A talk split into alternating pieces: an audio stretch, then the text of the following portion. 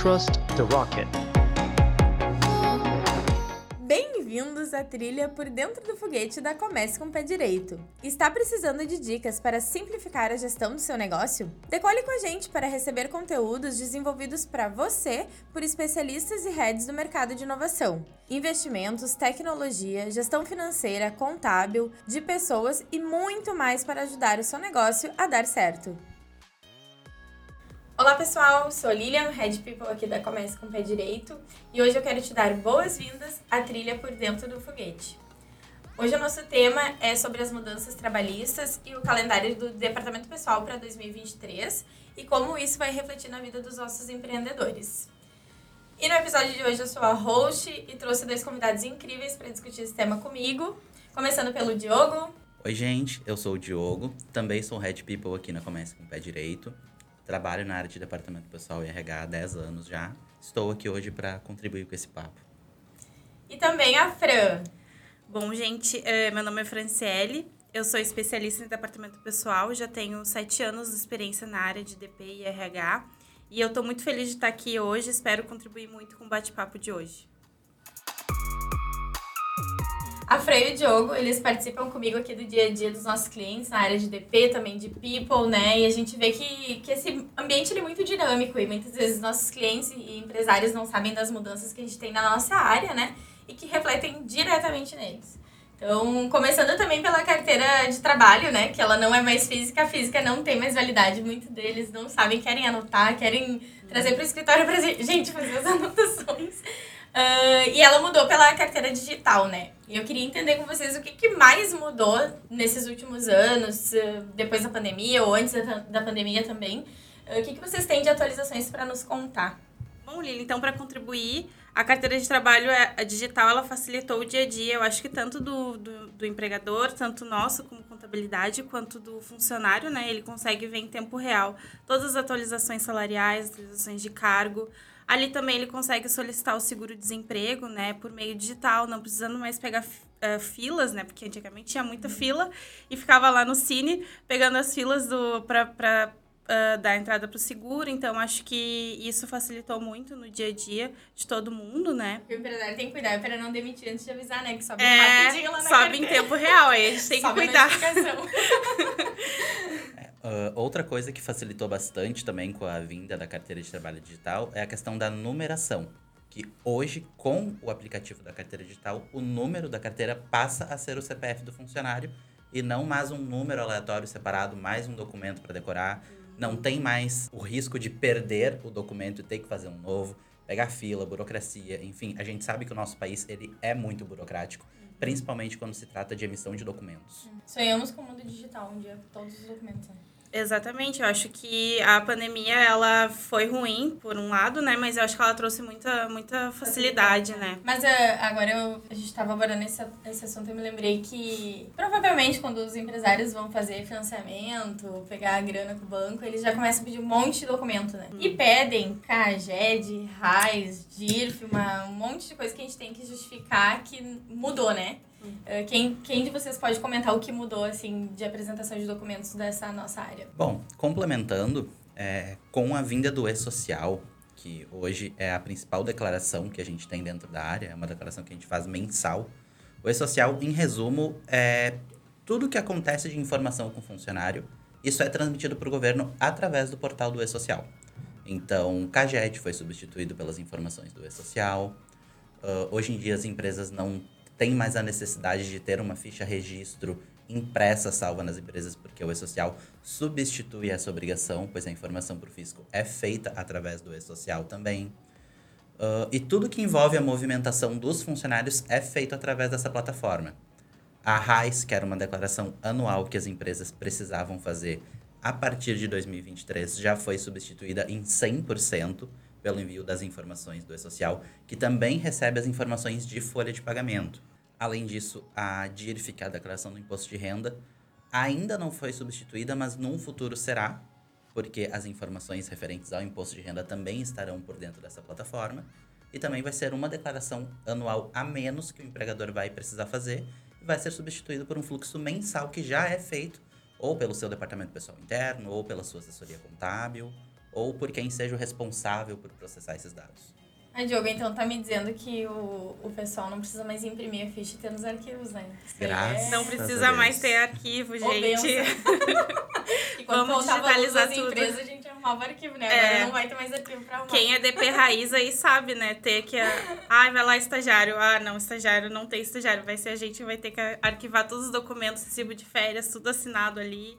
E, enfim, né, com a digitalização, acho que facilitou muito o dia a dia. O maior pavor era acessar arquivo morto. É, nossa senhora.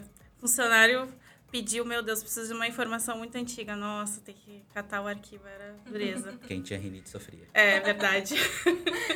Ah, e até para contribuir e agregar na, nas informações que vocês deram, ah, futuramente, né, a gente espera que breve a gente vai unificar tudo numa única guia também, vai ser tudo uma única declaração, vai ser, acontecer tudo por meio do portal do ECAC. Eu acho que vai, vai ser um pouco trabalhoso, talvez, para quem está nos bastidores, mas vai facilitar muito a vida do empresário e também os nossos fluxos, né? Com certeza. Com certeza. Bom, então a gente chegou num senso comum aqui que o E-Social e o governo estão digitalizando as coisas para facilitar a vida de todo mundo, né? Principalmente do empresário. Mas acho que é um ponto que é importante a gente trazer aqui para essa discussão e que muitos empresários podem não estarem atualizados, né? É quanto aos envios dos eventos ali da medicina do trabalho, né? Que hoje tem que estar no âmbito do governo. Conta um pouquinho para nós, Fran. Foi postergado algumas vezes, né, pessoal? A gente achou que talvez nunca ia rolar, né? Assim como o E-Social também foi postergado algumas vezes, quem lembra da época. E então os eventos ah, de medicina têm que ser enviados para o E-Social, né? Já está valendo. Ah, esse, esses, esses, esses exames sempre tiveram que ser feitos, então, tanto o, ad, o admissional, o demissional, ah, o troca de função, enfim. Só que agora essas informações são enviadas para o governo. Então, ou seja, a medicina do trabalho ah, faz esses envios, né? dos eventos, enfim. E é tudo em tempo real pro, pro portal. Ou seja, tem que estar com tudo atualizado para evitar multa ou, enfim, algum, alguma dor de cabeça futura, né? Outra informação que precisa subir também junto com a informação dos exames admissionais, troca de função, periódico, demissional, são os laudos da medicina do trabalho, onde neles vão estar descritos os riscos aos quais os funcionários são expostos por trabalharem em determinada atividade e quais exames necessários, seja para entrada, alguma troca diária dentro da empresa. É, é importante ressaltar que a emissão desses laudos sempre foi obrigatória e, ela, e ele precisa ser emitido antes mesmo da contratação de funcionários. A mudança que ocorreu em 2023 é que agora essas informações são enviadas ao governo através do e-social. Então, a emissão dos laudos não é uma novidade. A informação ao governo que é. É, em tempo real, né, Diogo? É, porque antes Exatamente. acontecia só quando tinha alguma fiscalização na empresa, né? Agora Ninguém fazia. é, a fiscalização é em tempo real, basicamente, de todas as informações do portal do E-Social. Ou seja, tudo que é enviado lá é fiscalizado de alguma maneira ou outra, né? Então, ou seja, antes precisava lá bater o, o, o fiscalizador pra, né, todo mundo cagado lá na empresa. Desculpa, perdão a palavra. Mas Agora ia escrever o nome no palco. É automático. é automático, gente. É, a pandemia ela forçou muitas coisas, né? Principalmente na nossa área, assim, e, e nesse mundo de, do fisco, né? Ela forçou a digitalização de alguns processos, de alguns documentos. E, querendo ou não, isso facilitou muito a vida dos empresários, né? Facilitou a vida das pessoas. Acho que o mundo digital é o que tem que ficar acontecendo, né? Não tem mais como ser diferente. Mas me contem mais, assim, o que que em 2023, principalmente, vai mudar ainda, que, que talvez está para acontecer na nossa área e que pode refletir também na vida dos nossos empresários. A previsão é que a partir de abril as informações de reclamatórias trabalhistas também migrem para o e-social. Na verdade, já existia uma previsão inicial de migrar agora em janeiro, mas foi adiado para abril. Então, caso não tenhamos novas alterações no cronograma, a partir de abril todas as informações pertinentes a reclamatórios trabalhistas devem migrar para o e-social também. Inclusive mudança na forma de emissão dessas guias trabalhistas. Ah, então, o contador e advogado vão ter que se abraçar, né, Diogo? Sim. É, vai ser um grande time. Sim, sim. É, as empresas que possuírem assessorias externas, tanto contábil quanto jurídica, vão precisar unir essas duas áreas e quem já trabalha com isso de forma interna vai ter que aproximar esse pessoal também. Essa comunicação ela precisa acontecer de forma mais fluida. Tá, e vocês sabem qual é o intuito de, de unificar as reclamatórias trabalhistas ali no E-Social? É, provavelmente é, o, é a fiscalização, né? Com certeza, a fiscalização. Talvez o cruzamento de informações com o número de processos, enfim. Eu acho que é mais o intuito maior, com certeza, é fiscalizar e, cruzar dados. e, e cruzar dados, enfim. Alguma forma de identificar se as sentenças realmente estão sendo pagas, Sim. se não tem ninguém sendo lesado após o fechamento dos acordos. É, e também, recentemente, o governo, ele aprovou uma série de mudanças na nossa legislação, né? Que afetam obrigações e algumas mudanças também internas, né? Vocês podem contar um pouquinho sobre quais mudanças que vão refletir o dia a dia dos nossos empresários? A chegada da pandemia mudou bastante coisa na rotina de trabalho das pessoas, das empresas, enfim.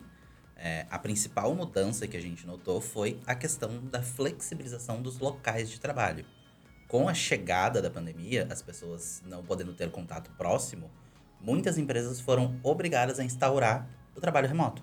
Home office, teletrabalho, enfim, qual termo preferirem utilizar. E muitas empresas não tinham um ambiente e nem uma cultura estruturada para isso. Então, isso precisou ser adaptado e a própria legislação brasileira precisou se adaptar a isso também, pois não existia uma previsão determinando. É, só tinha na, na nova CLT de. A ah, nova CLT não, a, a reforma de 2017 tinha uma, uma cláusula bem pequena sobre o teletrabalho, né? Mas o home office, ele, ele era uma coisa que não estava na nossa cultura brasileira. A gente não tinha essa cultura de fazer o, o home office. Eram pouquíssimas empresas que tinham, algumas pessoas tinham esse hábito de, de, de trabalhar de casa, enfim, ter uma maior flexibilização. Mas a gente, eu acho que era muito engessado nesse, nesse quesito, né? E eu acho que acabou. Os, hoje, os, os funcionários, enfim, alguns candidatos até exigem que, que querem uh, ter uma jornada mais flexível, né? Poder ficar em casa em alguns dias. Eu acho que isso trouxe um pouco mais de, de flexibilização em todos os sentidos, tanto para o funcionário quanto para o empregador, que muitas vezes não precisa ter um ambiente físico de trabalho ou está procurando um funcionário muito específico em alguma área, né? E às vezes na sua região ele não encontra. Se ele acaba abrindo a mão do, do trabalho físico, né? Ele pode procurar um funcionário em qualquer localidade do mundo. A gente percebe muito essa maior gama, essa quebra de barreira geográfica. Na área tec da tecnologia. Com certeza. A galera que trabalha na área de tecnologia é meio que pré-requisito já nos processos seletivos ter a opção de trabalhar de forma híbrida, completamente remoto. É, existem áreas específicas que a gente sabe que é mais difícil fazer esse trabalho de forma remota. Mas tem áreas que a galera não quer nem saber de botar o pé na empresa. Exatamente. E muitas empresas, se elas uh, não abrem mão dessa flexibilização, elas acabam ficando para trás, né? Porque, Exatamente. enfim, é, os, os candidatos eles não querem mais uhum. uh, ficar naquela coisa de precisar ir para o escritório e ter aquela obrigação, né? Eles querem ter uma flexibilização, poder trabalhar de outro lugar, enfim. É, não, e a gente sabe que muitas empresas ainda não, não têm essa cultura enraizada, né, uhum. né, do home office, mas querendo ou não, a gente chega num consenso que só tem a ganhar, né? Porque não tem gasto com espaço físico, não tem gasto com deslocamento do pessoal, não tem gasto com luz, né? Essa é. tudo que o espaço físico ele fornece, ele também tem de custo, né? Então, acho que os empresários só têm a ganhar em adotar isso na cultura, justamente por ter a opção de mais talentos no mundo, né? Uhum. E também do, da, das economias, né? Das despesas. Daqui a pouco pode substituir esse gasto por benefícios para reter talentos. Então, acho que quem ainda não se adequou, fica aí nossa sugestão, né? É, exatamente. o que eu percebo também é que o pessoal que é mais resistente com isso, o medo muito que a galera tem é em relação a controle de demanda, uhum. produtividade. E uma coisa que a pandemia acabou acelerando com esse lance de forçar a galera a ficar remota foram ferramentas de controle. Existem várias plataformas que ajudam a fazer controle de tarefa. Uh... Isso é papo para um outro episódio. É. Mas acho que a gente pode abordar um tema interessante. Uhum, tema Sim, interessante. fica aí a sugestão. Então, saindo das discussões aí do mundo digital que facilitaram as, a nossa vida, né? Eu queria que a gente abordasse um pouquinho uh, dessa mudança que a gente teve, que veio ali forte em agosto de 2020, mas para a gente discutir um pouquinho sobre a Lei Geral de Proteção de Dados, né? O que, que muda para a vida dos empresários? O que, que essa lei trouxe para a nossa realidade? Uh, se vocês pudessem contar um pouquinho para nós. O intuito da LGPD é proteger os dados das pessoas. Uh, basicamente, a LGPD separa os dados em dois tipos: dados pessoais e dados sensíveis. Dados pessoais são os teus dados como pessoa. Teu nome, teu. enfim. Uh, CPF. É, dados é. que te descrevem. E os dados sensíveis são todos aqueles que podem ser utilizados de alguma forma para discriminar como, por exemplo, orientação sexual, religião, enfim. E a ideia da LGPD é fazer a proteção desses dados. E até, uh, pessoal, lembrando que não precisa pedir todos os documentos para o funcionário, né? Tu, os documentos que a gente precisa, por exemplo, fazer uma admissão é nome, CPF, uh, ah, data de nascimento, nome da mãe. Então, não precisa pedir uma, uma, uma cartela de documentos toda a vida do funcionário que realmente isso não é necessário para o governo e não é necessário para a gente fazer uma admissão, por exemplo. Né? Então, uh, cuidar com a quantidade de dados que tu pede, uh, informar para o funcionário ter um termo de ciência, alinhar com o jurídico, uh, aonde que tu vai utilizar esses dados, para que que tu vai utilizar esses dados, quanto tempo tu vai armazenar esses dados, né? Então, é muito importante ter isso bem alinhado juntamente com o time jurídico, para né, evitar qualquer problema, enfim, e eu acho que sobre a discriminação, até, Diogo, me corrija se estiver errado, até na entrevista, na seleção, tu não pode fazer algumas perguntas que talvez sejam discriminatórias, né? Isso. Uh, na verdade, poder nunca pôde. É. Agora existe uma lei que define isso. Exatamente. É, para proteger literalmente, né? E inclusive se o próprio colaborador, tanto numa entrevista quanto vai, quando vai entrar no processo admissional na empresa, se ele não quiser fornecer as informações dele, ele não vai fornecer e pronto, acabou, né? Exatamente. Então, a empresa ter, não pode obrigar. Tem que ter esse cuidado, né? Tem que ter hum. esse filtro e, e garantir com o time jurídico que, que vocês estão uh, adequados a essa lei, né? Que ela é bem importante, eu acho que, que tem que ter um, um cuidado maior com isso, certo? Sim. É, o único respaldo que existiria em função da empresa poder obrigar a entregar algum tipo de dado são para aqueles que a empresa precisa para fazer alguma declaração acessória. Por exemplo, eu não consigo fazer a admissão de um funcionário sem ter o CPF. Então, se ele se negar a dar o CPF, eu posso não contratar a pessoa, que não vai ser considerado como discriminatório. Agora, se eu não contratar alguém por religião, aí é discriminação. Sim. É, esse, essa questão de, de não poder mais pegar sexo, religião, sei lá, etnia, qualquer coisa que, que vem ali da diversidade vai quebrar um impacto que talvez algumas empresas faz, fazem a, a análise de pessoas com por categoria, né? Ah, eu quero ver se tem mais homem, mais mulher na empresa, se são mais velhos, mais novos, esse, esse tipo de people analytics é, vai, vai cair por terra praticamente, né? Sim. É, as empresas que têm interesse fazer, ter esse tipo de dado à mão, precisam montar muito bem a estrutura documental para solicitar esses dados. E se alguém se opor a entregar, não tem o que fazer. É, e análise de dados na área de pessoas a gente pode abordar no próximo episódio, então fiquem atentos aí no Por Dentro do Foguete, que vai, vai, vai vir. nos próximos capítulos. Pessoal, hoje nesse episódio a gente abordou algumas mudanças aí da nossa área. Eu queria dizer para vocês ficarem ligados que na área de People vai vir muita coisa ainda, muito conteúdo que a gente está preparando para vocês. Convido a todos a conhecer o nosso Instagram. A Comece com o Pé Direito está sempre se atualizando e estando ligado nas tecnologias e mudanças e inovação. Então, convido vocês aí para dar uma visitinha. E agradecer a presença aqui hoje da Freire e do Diogo, que me ajudaram a enriquecer esse papo.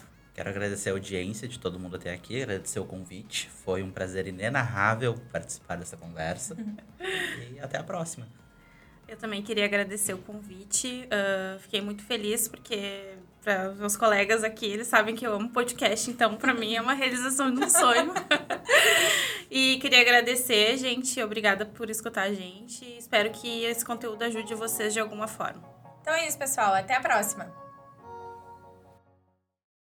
Dá pra bater palma? Pode. Aê, nasceu!